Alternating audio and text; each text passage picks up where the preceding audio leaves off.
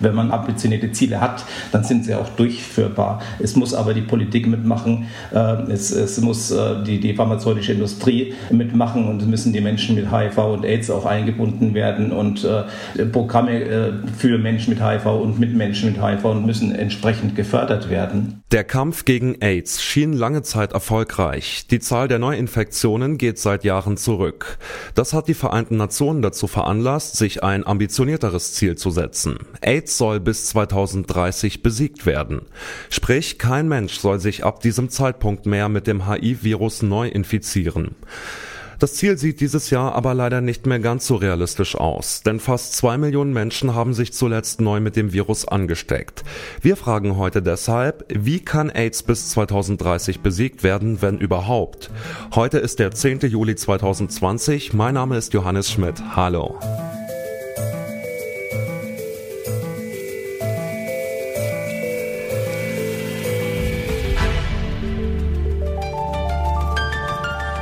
Zurück zum Thema. Heute endet die 23. Welt-AIDS-Konferenz. Die Immunkrankheit AIDS ist nach wie vor ein weltweites Problem.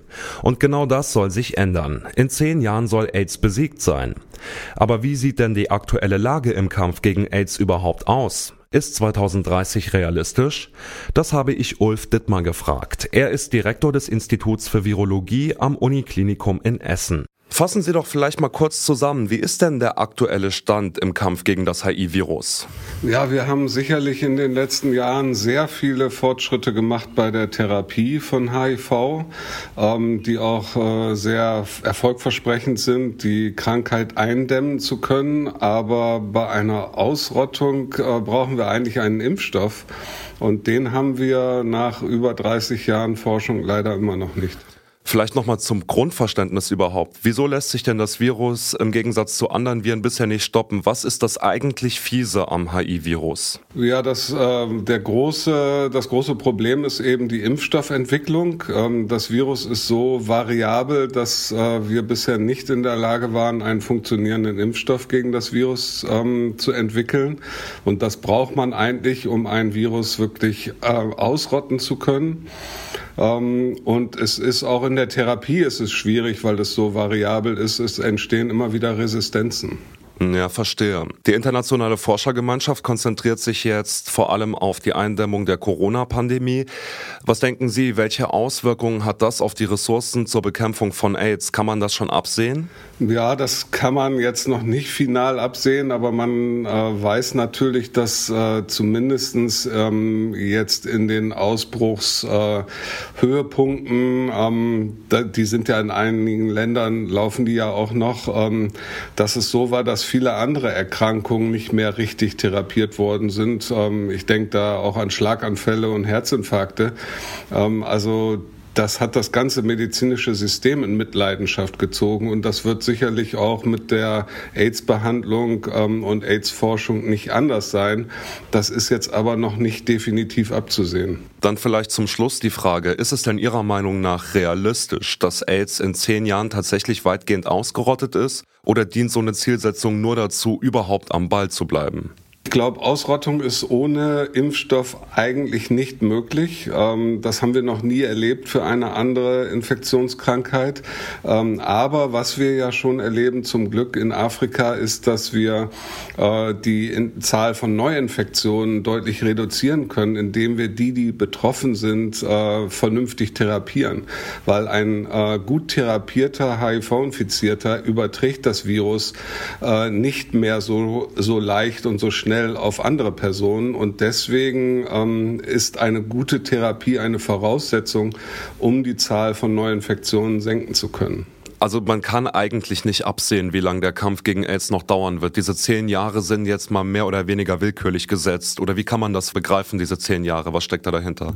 Die sind ähm, willkürlich gesetzt, das würde ich auch so sehen. Ähm, ich denke schon, dass wir die Reduktion der Neuinfektionen durch die gute Therapie, dass wenn man das so ein bisschen hochrechnet, ähm, dass wir deutlich weniger Infektionen in zehn Jahren sehen werden. Aber wir werden nicht null sehen in zehn Jahren. Nicht nicht, wenn wir keinen Impfstoff haben. Um AIDS also wirklich auszurotten, ist ein Impfstoff ausschlaggebend. Doch die Forschung für einen Impfstoff wird gerade wegen der Corona-Pandemie ausgebremst. Denn die internationale Forschergemeinschaft bündelt derzeit ihre Kräfte gegen Covid-19. Was bedeutet das nun konkret für den Kampf gegen AIDS? Was wir global sehen, äh, ist ein hohes Ausmaß an Diskriminierung, was die Bestrebungen, die man hat, auch immer wieder nach hinten, nach hinten setzt und nach hinten schlägt. Gucken wir nur nach Osteuropa. Äh, einige osteuropäische Länder kriminalisieren Menschen mit HIV, kriminalisieren äh, schwule Lebenswelten, kriminalisieren Drogengebrauch. Damit treibt man diese Menschen in, den Untergrund. Auf globaler Ebene haben wir 82 Länder, die HIV-Übertragung kriminalisieren.